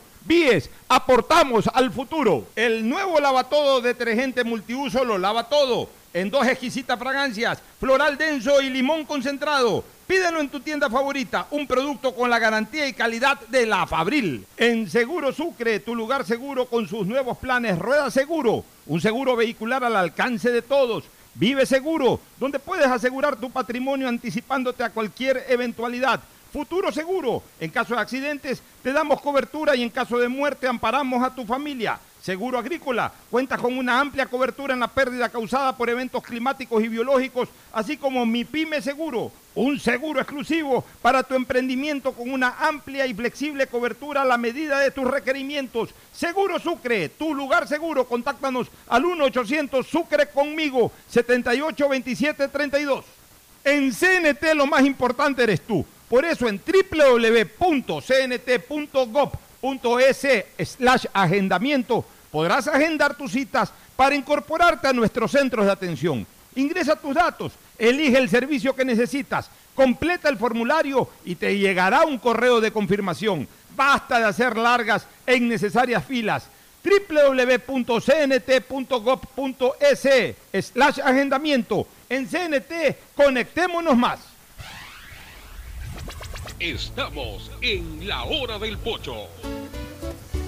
Bueno, entra nuevamente el famoso tema, Fernando, el famoso tema legislativo de, incluir dentro de un proyecto de ley eh, la permisividad del aborto por violación en niñas y adolescentes. Los legisladores de la comisión correspondiente acordaron que a continuación del numeral 2 del artículo 150 del COIP se incorpore el siguiente texto. Si el embarazo es consecuencia de una violación a la niña o adolescente. En el debate, la experta en área de derechos de la niñez, Berenice Cordero, sugirió que para no poner en peligro toda la ley, se proponga que el aborto no punible por violación sea para niñas hasta los 14 años de edad y personas con discapacidad, pues dijo que son 2.600 embarazos al año en el país, lo cual es una afectación gravísima. Ese planteamiento lo apoyó la legisladora Gloria Astudillo de Creo Suma. Mira, yo siempre, yo siempre he señalado, Fernando, que, y, y no lo digo por primera vez ahora, siempre, hago énfasis de que siempre lo he señalado, de que el único tema que a mí me permite abrir un poco mi espacio mental al tema del aborto, porque en el resto yo sí soy absoluta y contundentemente enemigo de esa opción. La única que me permite un espacio mental para admitir el aborto es por un tema de violación. Pero, y, lo hago a regañadientes, y lo hago... Yo, comparto contigo, sobre todo, sobre todo, Pocho. O sea, es un tema de violación en general, pero sobre todo de violación a menores de edad. Correcto. Y lo hago a regañadientes porque aún así me cuesta inducir a la eliminación de una vida. Aún así, pero, pero entiendo la afectación también por la que pasa una persona violada y más aún una menor de edad. Pero yo creo que eh, eh, cualquier reforma que se haga en ese sentido tiene que ir acompañada con una especie de investigación o indagación que certifique realmente el tema de la violación. Quizás, quizás el límite de edad, este, Fernando, podría ser una alternativa. Niñas menores de 13 años. Porque realmente eh, una, una persona menor de 13 años podemos entender. Ponle 15, ponle 15. es que no sé, Fernando, si 15. Pero ponle, ponle 15. Eh, escúchame una cosa, y, porque, y déjame terminar de explicar la cosa, porque menor de 13 años estamos absolutamente, absolutamente seguros de la total inocencia de una niña, de una, una párvula de una niña. Bueno, a ver, no, pues para que salga embarazada, violada puede ser violada una niña de, de dos años, de un año, de meses, puede ser violada eh, por un infeliz de eso. Pero ya para que, digamos que la capacidad reproductiva de la mujer arranca a partir de los 12 años. Una chica de 12 años, de 13 años por ahí, eh, eh, es violada y, se puede generar, obviamente, la fecundación y por ende la gestación. Y uno podría decir que hasta los 12, 13 años, todavía la niña es absolutamente inocente desde el punto de vista sexual. Y lo que voy a decir es un poco duro, pero también es verdad. Ya a partir de los 14 años hay mucho liberalismo. Ya a partir de los 14 años hay mucho liberalismo. En todos los estamentos socioeconómicos del país, no solamente en, en los estamentos pobres, en los estamentos sociales altos, en los estamentos sociales medios. Lamentablemente, con esto de darle ya poca importancia al cuidado del hogar de padre y madre, pues no quiero entrar en el criterio machista de que el único que tiene que preocuparse del cuidado del hogar es la madre, o la única, no, de padre y madre. La madre tiene que velar por el bienestar de su familia como también lo tiene que hacer el padre. El padre también tiene que estar preocupado, ¿dónde vas, hija? ¿Qué estás haciendo, hija? ¿Por qué haces esto, hija? No es que solamente la madre, el padre también. Ahí salió algo que me pareció un poquito exagerado, pero salió ahí eh, la vez pasada, el fin de semana, en, una cuenta de Twitter mexicana, me parece, un padre que la cogió a la hija, que se puso a hacer TikTok, a, mover el trasero, la agarró y le hizo pedir disculpas públicas, así mismo en redes sociales. Me pareció un poquito exagerado, porque la sanción, el escarnio tiene que ser privado, no tiene por qué exponerla al mundo en, la red social. Pero, pero lo que sí debe hacer un padre en privado, no en público, por eso eso, eso ahí me pareció más show que, algo real. Pero en lo real, un padre sí tiene que preocuparse de esto, de estar viendo en las redes sociales niñas a veces de 14, 15 años que ya salen con, actitudes demasiado eh, provocativas llamarles la atención, estar pendiente de que sus hijos no consuman droga. La droga lleva también a este tipo de cosas, la marihuana, la droga, el liberalismo extremo lleva a, también eh, eh, a, una, apertura sexual que puede originar este tipo de cosas. Entonces, cuidado, una, una adolescente de 14, 15 años tiene sexo voluntario o sexo como consecuencia de una noche de alcohol, una noche de drogas, gesta y después el argumento es me violaron. Y por supuesto nunca aparece el presunto violador. ¿Quién te violó? No sé, no lo, no lo conozco. Me cogieron ahí en la esquina y me violaron. O me, me secuestraron en un carro y me violaron. Obviamente no acusa, no inculpa al que sí sabe perfectamente quién es. Pero claro, entonces con el argumento de me violaron, damos apertura a los abortos gestados luego de un acto sexual voluntario. Y eso es lo que, lo que no debería permitirse. ¿no? Por eso es que yo no me cierro, Fernando, al criterio de que, de que se pueda permitir el, aborto producto de una violación, especialmente en adolescentes. Pero, pero, tampoco debe ser tan liberalmente el tema.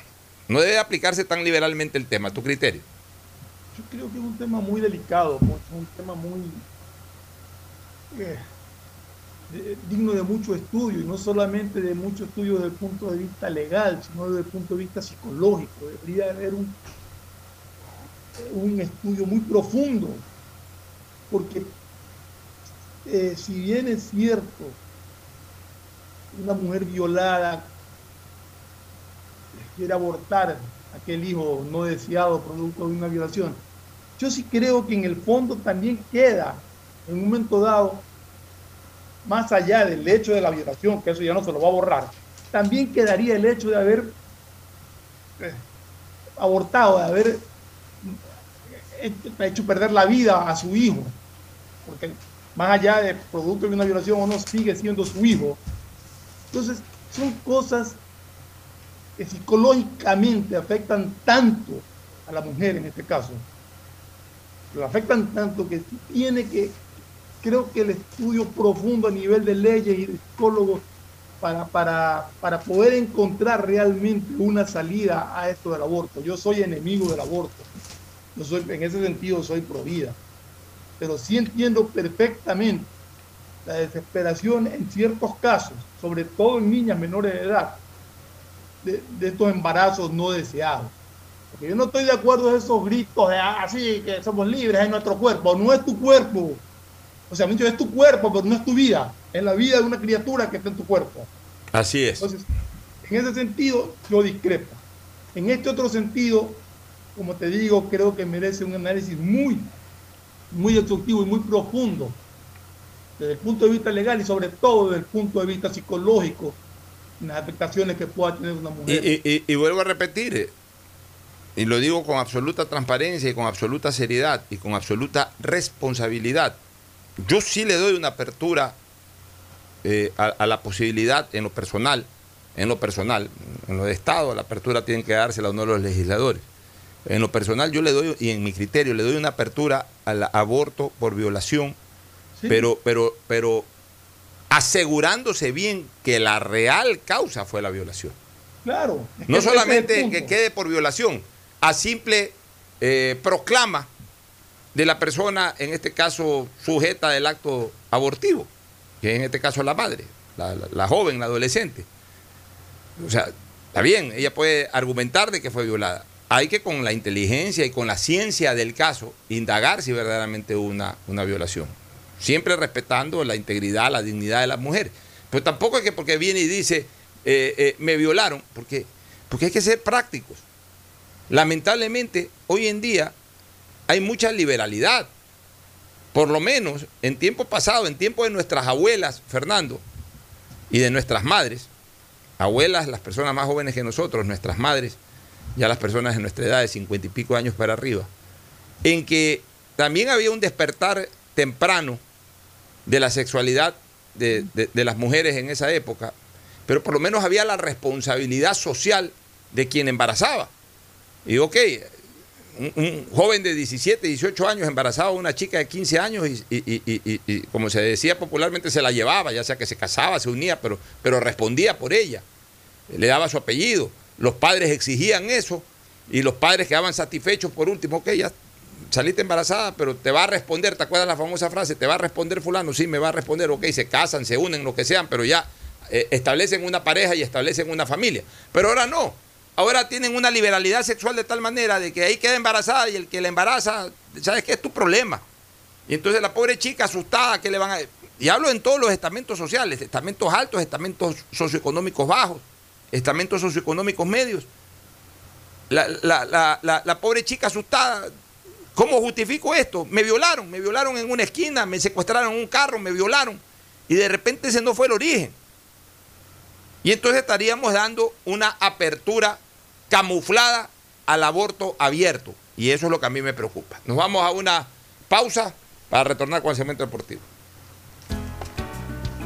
El siguiente es un espacio publicitario apto para todo público.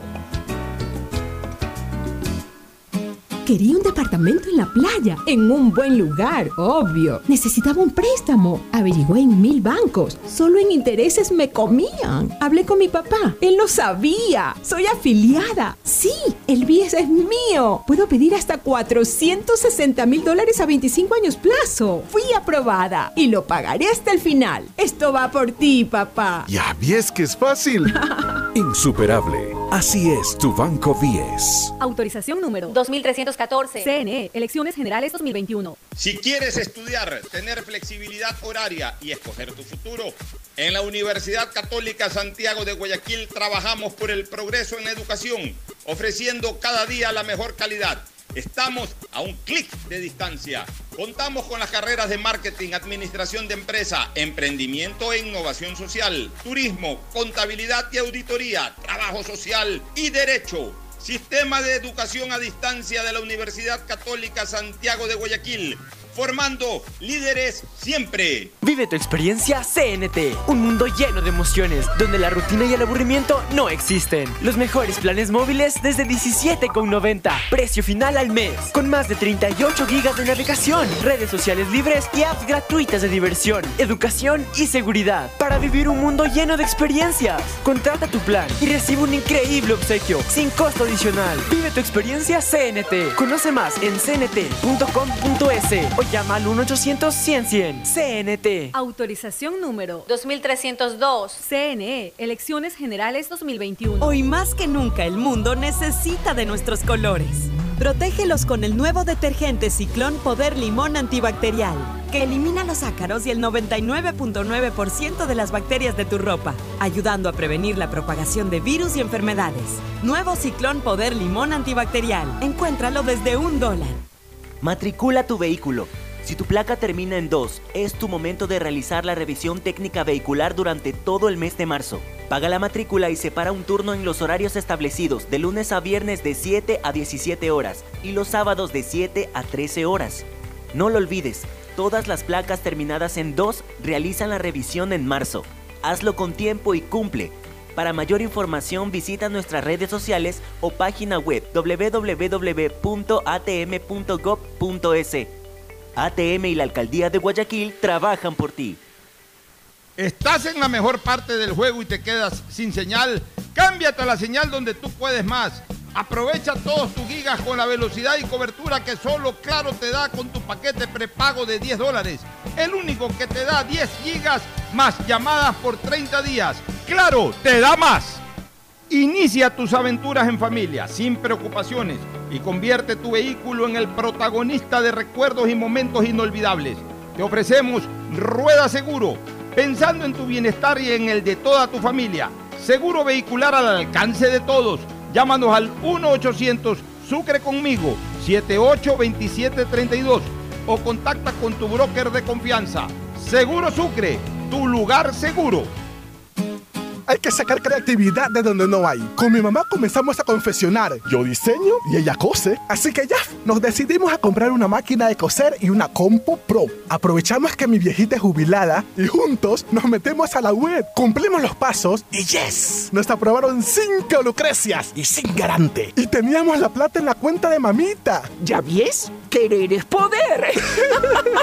Insuperable. Así es tu Banco 10. Autorización número 2315. CNE, Elecciones Generales 2021. Vecinas, les tengo una noticia increíble. El nuevo lavatodo detergente multiusos lo lava todo. Ropa, pisos y baños. Gracias a sus micropartículas de poder antibacterial más bicarbonato. Vienen dos exquisitas fragancias, floral intenso y limón concentrado. Nuevo lavatodo detergente multiusos. Un solo producto para Pídelo en tu tienda favorita. Detrás de cada profesional hay una gran historia. Aprende, experimenta y crea la tuya. Estudia a distancia en la Universidad Católica Santiago de Guayaquil. Contamos con las carreras de marketing, administración de empresa, emprendimiento e innovación social, turismo, contabilidad y auditoría, trabajo social y derecho.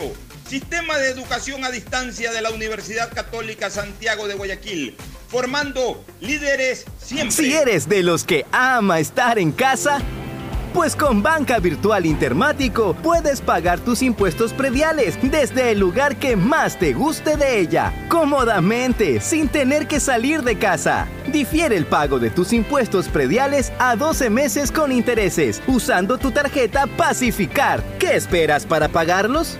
Banco del Pacífico, innovando desde 1972. Hay sonidos que es mejor nunca tener que escuchar. Porque cada motor es diferente. Desde hace 104 años, Lubricantes Gulf mantiene la más alta tecnología y calidad en línea de aceites para motores a diésel y gasolina. Está hecho con una fórmula especial para dar excelente protección a todo tipo de motores, evitando el desgaste prematuro de pistones, anillos y árbol de levas, ayudando a mantener limpio el motor y libre de depósitos que se forman por las altas o bajas temperaturas. Dele a su motor lo que se merece. Lubricantes Gulf, la más alta tecnología en lubricación. 104 años preservando la vida de su motor. Lubricantes Gulf. Gulf es más lubricante.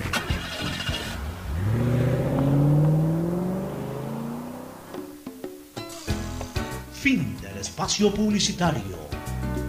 Usted está escuchando un programa de opinión, categoría O, apto para todo público. Hoy en el deporte llega gracias al auspicio de Banco del Pacífico. 10 de marzo de 1979 nace en Santísima Trinidad, Paraguay, el volante Enrique Ramberbera. Procedente del Sol de América y otros equipos paraguayos, llegó a Ecuador donde jugó en Aucas, Olmedo y Universidad Católica. En el 2007 se incorporó a Liga de Quito, donde fue una de las figuras del título Albo de ese año. Pero apenas comenzaban sus grandes momentos, pues en el 2008 y 2009 se convierte en pilar fundamental merengue para ganar la Libertadores, Sudamericana y Recopa. Es decir, con Liga lo ganó todo. Luego de algún paso por el fútbol mexicano jugó con Paraguay el Mundial de Sudáfrica 2010, donde incluso marcó un gol. Volvió a Liga, habiendo obtenido la nacionalización ecuatoriana y en su ocaso quema sus últimos cartuchos en América de Quito. Si eres de los que ama estar en casa, pues con Banca Virtual Intermático puedes pagar tus impuestos prediales desde el lugar que más te guste de ella, cómodamente, sin tener que salir de casa. Difiere el pago de tus impuestos prediales a 12 meses con intereses, usando tu tarjeta Pacificar. ¿Qué esperas para pagarlos? Banco del Pacífico, innovando desde 1972. En la hora del pocho presentamos Deportes, Deportes. Muy bien, ya estamos en el segmento deportivo. Se está jugando el tercer set en el torneo ATP de Doha en, Ca- en Qatar con la vuelta de su majestad Roger Federer frente a Daniel Evans, el británico que es 28 del mundo, no es cualquier tenista tampoco, está rankeado 28 del mundo. ¿Cómo le va? ¿Cómo le va, Fede? Roger está sexto puesto, pero eh, eh, reapareciendo nuevamente en los cursos tenísticos. Eh, parejo el partido. El primer set lo ganó Federer 7-6. El segundo set lo ganó Evans 6-3. Y el tercer set van 2 a 2. eh, 40-15 Federer o 15-40. Déjame ver quién está sirviendo. Ya te voy a decir quién es- eh, está sirviendo Federer, 40-15. Es decir, eh, está parejo el partido porque eh, realmente eh, está en servicio Federer y tendría la obligación de mantener su servicio. Ahorita se puso 40-30 la cosa. Federer Retorna después de más de un año de inactividad. Sí, por lo menos desde que hubo la pandemia, No volvió a jugar hasta el día de hoy. Antes, creo y, que y antes creo que ya se había. Después de Australia. Creo que después de Australia. El saludo de Fabricio Pareja. Fabricio, buenos días. Buenos días, Pocho. Buenos días, Fernando. Independiente del Valle pierde con Unión Española 1 a 0 con el gol, bueno, el autogol de Ver Caicedo. Ya, ese partido se jugó ayer. ¿Viste el partido, Fernando? Una parte, no lo vi todo. De lo que viste, ¿qué te pareció? Me pareció que fue un resultado remontable para... Totalmente, porque fue en Santiago. Ahora tienen que jugar en la capital de la República, 1 a 0 bien por Independiente que, eh, a ver, no, no, no, es, no, es, no es bueno para Independiente no haber hecho un gol. Hubiese sido mejor haber hecho un gol, pero es un resultado remontable, o sea, va a tener que va a tener que tratar de mantener invicta su valla y, por lo menos asegurar un gol y ganar 1 a 0 para forzar los penales, pero, pero siempre va a tener la, la complicación de, de, recibir un gol y ahí lo obliga a hacer dos más. En el trámite lo que alcancé a ver me dio la impresión de que Independiente es superior. Sí, dominó todo el partido, eh, casi lo remonta, tuvo oportunidades. Pero, no hace goles. No les llegó. No hace goles ni. Sí, el, problema, el problema de Independiente está en la definición, no hace goles. No hace goles ni en el campeonato nacional, o sea, en la Liga Pro, ni tampoco en esta primera salida en Copa Libertadores. A mí nunca me gusta ese resultado de 1 a 0 de visitante. Es, peligroso, es, más peligroso. es, muy peligroso. Es preferible perder 2-1. Porque, Con un gol de visita. Claro, porque si tú pierdes 1 a 0, la diferencia es la misma, un gol de diferencia. Pero si tú pierdes 1 a 0 y el rival en el partido de vuelta te hace un gol, ya te obliga a ganar con dos goles de diferencia. Te obliga a meter tres. Te obliga a ganar con dos goles de diferencia. Y si te hace el primer gol, ya te obliga a hacer, hacer un 3-0. En, la práctica, digamos que viene el partido de vuelta y Unión Española a los tres minutos de juego hace un gol. Entonces ya es prácticamente, ya es prácticamente como que si eh, tuviera que ganar 3 a 0. O sea, tiene que jugar para ganar 3 a 0. Entonces ya es, complicado. cambio, cuando tú, uno hace un gol de visitante, eh, aunque pierda, como ocurrió con la Católica, por ejemplo, la Católica perdió, con, pero haciendo un gol de visitante, ya eso lo protege de cualquier situación en el partido de casa. El 1 a 0 es un resultado muy al filo. Es preferible perder 1 a 0 que perder 2 a 0. Claro. Y es preferible perder 2 a 0 que perder 3 a 0. Pero para perder por un gol de diferencia es preferible perder 2 a 1 que perder 1 a 0. Una buena actuación del, del arquero Ramírez también destacar, un muchacho de 20 años. Ya, eh, muy bien. Este, chico. Hoy día juega la Católica. Ya, hoy día juega la Católica. Sí, la Católica, con Club Libertad. Con Libertad de Paraguay. De Paraguay, no, allá. En, Asunción. Sí. Este Libertad era el equipo de, del famoso Nicolás Leos y que en algún momento hizo roncha en uno de esos torneos sudamericanos, me parece que en una Copa Libertadores. ¿Qué otras novedades? Mañana juega Melec contra Macará Mañana adelantan fecha de Liga Pro, ¿no? Sí, adelantan fecha. porque Melé juega Sudamericana. participación en la Sudamericana. Juegan, mañana y juegan el martes. Sí, así es. Los mismos rivales. Y en la misma ciudad. Y Los dos partidos son en Ambato. Mañana el partido a las Por Liga Pro y el martes por, por, por eh, Sudamericana. El martes por la Sudamericana. Mañana el partido a las 7 de la noche y el martes, si no me equivoco, es 5 y cuarto, 5 y 30 de la tarde. Y el jugador eh, Fernando Mora eh, alias el peluche, como le dicen, está en duda por temas de COVID para, para Macará. Bueno, esa es una. Estaba viendo. Una ventaja para MLE. Estaba viendo algo que, me, que realmente me da. me da tristeza en realidad. Y es la situación del Nacional. Nacional está a punto de ser suspendido por deudas y no poder participar en la apertura del campeonato de la Serie B debe como 300 mil dólares que tiene que, ir arreglando con unos cuantos proveedores o pagarlo o llegar a acuerdos de pago para poderlo habilitar. Y está impedido también de contratar o de inscribir jugadores nuevos. Mira, aquellos que ya están en de pago, pues no puede inscribir jugadores nuevos así estén libres. Está sancionado por la Liga Pro. Lo que pasa es que Nacional está. Nacional lo veo muy negro. Escúchame, lo que pasa es que Nacional está abandonado a su suerte. La verdad es que nadie llora por Nacional. Tienen una presidenta, yo la respeto como mujer, pero, pero tienen una presidenta que es absolutamente insensible. Es demasiado mediática, le gusta el show. Muy reaccionaria. Reaccionaria. La señora no tiene que reaccionar. La señora ya tuvo su oportunidad, perdió la categoría. Nacional no la perdía desde 1979. Eh, eh, digamos que la volvió a perder eh, hace tres años, no sé si con ella o con otro, pero bueno, no bajó.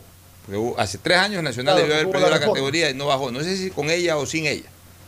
Pero en todo caso, con ella volvió a perder la categoría a los 41 años Nacional. Entonces, siendo una institución grande, uno tiene que saber eh, reconocer las cosas y decir, bueno, señores, gracias, hice mi mejor esfuerzo, pero ya no puedo más. No pude, se dio este resultado, me retiro, convoco a la familia institucional a efectos de, que de ahí salga humo blanco, un nuevo directorio. Eh, eh, Fernando, dime una cosa, tú que me conoces a mí, sabes el amor que yo le tengo a Barcelona, al barcelonismo, la ilusión que uno tiene de ser presidente de un club. ¿Tú crees que a mí no me hubiese gustado quedarme cuatro años? Por lo menos no me hubiese gustado quedarme el año completo que asumí. Pero no, yo dije, no, cuando asumí dije, yo estoy aquí para ayudar a Barcelona, a rescatarlo al Barcelona. Lo han dejado votado, yo aquí lo recojo, lo enderezo, lo enderezco eh, y, y lo entrego en el mes de mayo, en el mes de junio. Lo entrego en el mes de junio. Yo tenía ganas de quedarme. ¿Quién no quiere ser presidente de un club como Barcelona o el Nacional o MLE cuatro años, tres años, dos años? Intentar ser campeón, intentar llegar a una Copa Libertadores. Pero yo sabía que mi objetivo estaba hasta junio, era un objetivo pro-institucional. Y convoqué elecciones y entregué el club. Y manejé transparentemente las cuentas y el club ahí se pudo estabilizar y se armaron bases financieras y deportivas para que Barcelona en el 2012 recupere el título después de 15 años. Sin mí, si uno no es la estrella, pero, pero les encanta ser estrellas, les encanta estar en los periódicos. La señora Lucía Vallecilla, creo que es el nombre de, la señora Vallecilla, debería de retirarse del Nacional, debería de convocar a, los expresidentes, debería de convocar a, personas que verdaderamente quieran sacar esto adelante, que el Nacional no siga el camino del Deportivo Quito, ya se fue el Quito, por favor, que no se vaya al Nacional. hay dos equipos que fueron campeones nacionales y que ahora están en segunda categoría son Everest y Deportivo Quito. Ojalá que Nacional no corra esa suerte, pero este Nacional este inicio que está teniendo en la Serie B son malos augurios. Realmente me preocupa bastante por todo lo que significa Nacional en el fútbol ecuatoriano. Vámonos a una nueva pausa, retornar. Auspician este programa. Aceites y lubricantes Gulf, el aceite de mayor tecnología en el mercado. Acaricia el motor de tu vehículo para que funcione como un verdadero Fórmula 1 con aceites y lubricantes Gulf. ¿Quieres estudiar, tener flexibilidad horaria y escoger tu futuro? En la Universidad Católica Santiago de Guayaquil trabajamos para el progreso en educación, ofreciendo cada día la mejor calidad y para ello estamos a un clic de distancia. Escoge la carrera de tu vocación. Puede ser marketing, administración de empresas, emprendimiento e innovación social, turismo, contabilidad y auditoría, trabajo social y también derecho. Consulta en nuestra página web mayor información y esquemas de admisión. Universidad Católica Santiago de Guayaquil, formando siempre líderes. Si eres emprendedor, escucha con atención porque ahora con Pacificar y su APP BDPOS móvil puedes hacer crecer tu emprendimiento. A través de ella, realiza cobros de tarjetas Pacificar desde tu celular o tablet sin necesidad de un dispositivo POS o tarjeta física. Afíliate en minutos BDPOS Móvil, la primera APP de afiliación, un producto del Banco del Pacífico. ¿Estás en la mejor parte del juego y te quedas sin señal? Cámbiate a la señal donde tú puedes más. Aprovecha todos tus gigas con la velocidad y cobertura que solo Claro te da con tu paquete prepago de 10 dólares. El único que te da 10 gigas más llamadas por 30 días. Claro, te da más. El BIES se renueva para brindar mejores servicios. Reubicamos nuestro punto de atención en Quevedo en la avenida 7 de octubre y calle Novena para una mejor atención a los usuarios de préstamos hipotecarios, quirografarios y prendarios. Asimismo, se ha reubicado la agencia Quito Sur en el centro comercial El Recreo. Pronto aplicaremos nuevos cambios en los puntos de atención de Santa Elena, Viejo, Ibarra y Quito. Vies, aportamos al futuro. El nuevo lavatodo detergente multiuso lo lava todo en dos exquisitas fragancias, floral denso y limón concentrado. Pídelo en tu tienda favorita, un producto con la garantía y calidad de la Fabril. En Seguro Sucre, tu lugar seguro con sus nuevos planes Rueda Seguro, un seguro vehicular al alcance de todos. Vive Seguro, donde puedes asegurar tu patrimonio anticipándote a cualquier eventualidad. Futuro Seguro, en caso de accidentes te damos cobertura y en caso de muerte amparamos a tu familia. Seguro Agrícola cuenta con una amplia cobertura en la pérdida causada por eventos climáticos y biológicos, así como Mi Pyme Seguro, un seguro exclusivo para tu emprendimiento con una amplia y flexible cobertura a la medida de tus requerimientos. Seguro Sucre, tu lugar seguro. Contáctanos al 1-800 Sucre conmigo, 782732. Los nuevos paquetes prepagos de CNT te dan muchas más gigas para navegar en tus redes favoritas, WhatsApp, Facebook, Instagram, y no te consumen de tus megas principales. Además, con minutos ilimitados para llamar a otros números de CNT y minutos a otras operadoras. Ponte pilas y cámbiate a CNT. Estamos en la hora del pocho. Bueno, retornamos con una pequeña aclaración. Yo estaba en lo cierto. Católica enfrenta hoy en Quito a Libertad.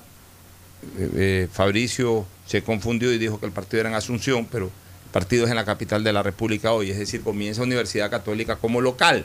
Local. ¿Novedades en Barcelona? En Barcelona no hay novedades todavía. Eh, Liga de Quito ya anda pensando partidos con Barcelona en la quinta fecha el que se va a disputar el 20 de marzo, ya que Adolfo Muñoz dijo que quiere una revancha, pero no quiere una revancha con Barcelona, quiere una revancha con ellos mismos por la final que ellos perdieron en diciembre. Ya, ¿Y ese partido de la quinta fecha es en? Es en...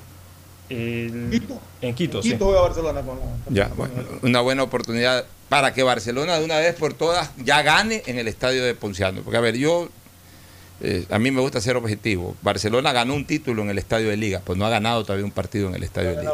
No ha ganado. La estadística se la determina hasta el minuto 90 o hasta donde oficialmente acaba el partido. Ese día, cuando le ganemos en, lo- en los 90 minutos a Liga, podríamos decir de que ya ganamos en ese estadio. Pero bueno, a la hora de la hora, entre no haber ganado un partido y haber ganado un título, yo prefiero haber ganado un título. Liga ha No, ganado. Li- Liga, mucho más. Claro, Liga ha ganado muchos partidos en el Monumental, pues nunca ha ganado un título, nunca ha dado vuelta olímpica en el Monumental. Entonces, ahí habría que, que chequear eh, quién, está, quién está con el clavo más adentro. Y a propósito, Fernando, hoy día, ayer me puse a polemizar un poquito. Yo no sé cuál es la enfermedad que tiene mucha gente.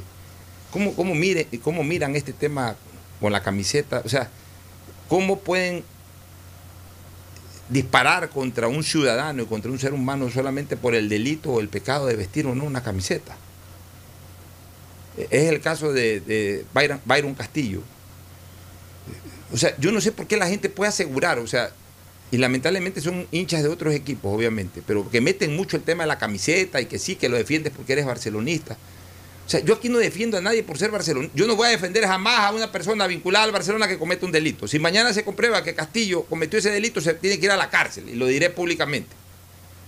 Y si mañana alguien vinculado con el Barcelona comete un delito eh, de cualquier naturaleza, tiene que pagar las consecuencias del delito. ¿Acaso Yo, yo- yo no soy delincuente para convertirme en cómplice o encubridor de alguien que comete un delito por la camiseta. A mí me importa un bledo Barcelona. Si es que de por medio está un delito, pues. Así es. O sea, o me importa un bledo lo que sea, si de por medio está un delito. Pero tampoco porque no me gusta Barcelona o no me gusta Emelec o no me gusta la liga, le voy a endilgar un delito a una persona sin comprobárselo. Y voy a asegurar de que esa persona ha cometido un delito. O sea, aquí la honra, eh, la identidad, el, el- el derecho a la nacionalidad pasa a un segundo plano solamente porque me caes bien o porque me caes mal. Yo no entiendo cuál es el O sea, problema a- de no aceptarlo. a- a- eh, exigen que Byron Castillo compruebe que es ecuatoriano. No, compruébenle que no es ecuatoriano. de no aceptarlo socialmente, que es ecuatoriano, y andan diciendo que es colombiano. Ya, si quieren no lo convoquen a la selección, pero, pero una cosa es la selección, no importa qué es la selección, o sea, no tienen por qué poner en tela de duda, salvo que haya pruebas contundentes al respecto.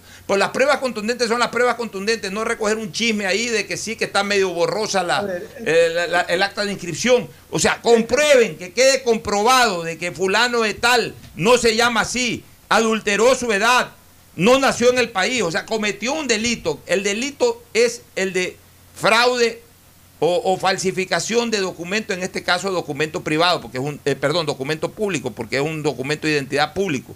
Ok, y en ese momento, en ese momento, que se lo persiga penalmente, que se lo meta preso después de un proceso, pero no, no el juicio este popular solamente, eh, digamos, invocando el cariño o la antipatía que se tenga por una camiseta de fútbol. Es una cosa increíble lo que vivimos en este país, Fernando. de que la Federación Ecuatoriana de Fútbol, que estaba investigando durante un buen tiempo el tema de la nacionalidad de, de Castillo, de repente archivó el proceso porque un juez, un juez, determinó que Castillo era ecuatoriano. Entonces, lógicamente, basado en lo que dice el juez, Castillo tiene todos los derechos de un ecuatoriano y se lo habilita como jugador ecuatoriano para efectos de que juegue en el campeonato de fútbol, el campeonato nacional. Pero no hace un temor de la Federación Ecuatoriana de Fútbol de convocarlo porque aparentemente para ellos, para ellos como federación no estaba clara la nacionalidad de Castillo, para el juez sí. Pero aquí si viene lo que tú dices, no lo convoquen, pero déjenlo en paz mientras el juez haya dictado una sentencia de que es ecuatoriano. por un lado. Y por otro, que sigan con la investigación la Federación Ecuatoriana. Debería seguir. Y, si no van a investigar, que no hablen eh, entre líneas o a regañadientes, porque son los que terminaron fomentando esta duda. O sea, que se queden callados. Los, directivos de la Federación Ecuatoriana de Fútbol, y por ahí hay, uno que yo lo quiero muchísimo, es mi amigo personal, pero cree que tiene que hablar de todo, hasta de cuando mandan a pintar el edificio de la Federación. O sea, no, no, no tiene la obligación de hablar de todo. Hay cosas que no tiene por qué hablarse. Si no tiene las pruebas, si no va a salir a decir se ha terminado la investigación y Castillo es colombiano. Si no va a decir eso, no diga nada, ¿para qué sale a hablar?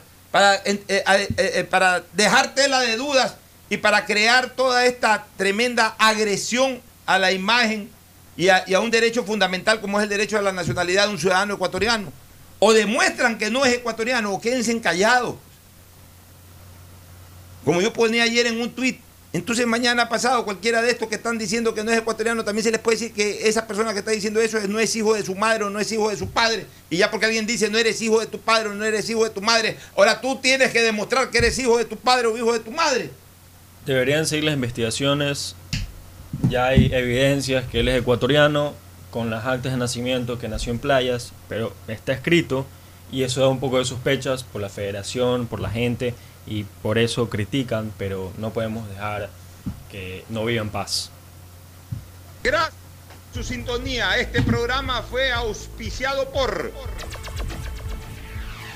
Aceites y Lubricantes Gulf, el aceite de mayor tecnología en el mercado Aprovecha tus gigas con la velocidad y cobertura que solo Claro te da con tu paquete prepago de 10 dólares. El único que te da 10 gigas más llamadas por 30 días. Claro te da más. El BIE es más cerca de ti con mejores servicios. Ampliamos en un 250% la capacidad de atención de nuestro call center. 1-800 BIES 7 para que no hagas filas innecesarias. BIES, aportamos al futuro. Universidad Católica Santiago de Guayaquil y su plan de educación a distancia formando siempre líderes. Empieza el año al día con los prediales, fácil, rápido y sin salir de casa con la banca virtual intermático del Banco del Pacífico. Difiérelo a 12 meses con intereses usando tu tarjeta de crédito Pacificar. Banco del Pacífico innovando desde 1972. El nuevo lavatodo detergente multiuso lo lava todo. Un producto con la garantía y calidad de la Fabril. Seguro Sucre, tu lugar seguro con sus nuevos planes. Rueda seguro para tu carro, vive seguro para tu casa, mi pyme seguro para tu emprendimiento, seguro agrícola para tu producción en el campo y futuro seguro para velar por el futuro de tu familia. Los nuevos paquetes prepagos de CNT te dan muchas más gigas para navegar en tus redes favoritas sin consumir tus megas principales. Además, minutos ilimitados llamando a otros números CNT y minutos a otras operadoras. Ponte pilas y cámbiate a CNT. Este fue un espacio contratado. Radio Atalaya no se solidariza necesariamente con las opiniones aquí vertidas. Hoy en el deporte llega gracias al auspicio de Banco del Pacífico. 10 de marzo de 1979 nace en Santísima Trinidad, Paraguay, el volante Enrique Ramberbera, procedente del Sol de América y otros equipos paraguayos Llegó a Ecuador donde jugó en Aucas, Olmedo y Universidad Católica. En el 2007 se incorporó a Liga de Quito, donde fue una de las figuras del título Albo de ese año. Pero apenas comenzaban sus grandes momentos, pues en el 2008 y 2009 se convierte en pilar fundamental merengue para ganar la Libertadores, Sudamericana y Recopa. Es decir, con Liga lo ganó todo. Luego de algún paso por el fútbol mexicano jugó con Paraguay el Mundial de Sudáfrica 2010, donde incluso marcó un gol. Volvió a Liga, habiendo obtenido la nacionalización ecuatoriana y en su ocaso quema sus últimos cartuchos en América de Quito. Si eres de los que ama estar en casa, Pues con Banca Virtual Intermático puedes pagar tus impuestos prediales desde el lugar que más te guste de ella, cómodamente, sin tener que salir de casa. Difiere el pago de tus impuestos prediales a 12 meses con intereses, usando tu tarjeta Pacificar. ¿Qué esperas para pagarlos? Banco del Pacífico, innovando desde 1972. Ataraya, noticias, deportes y opinión.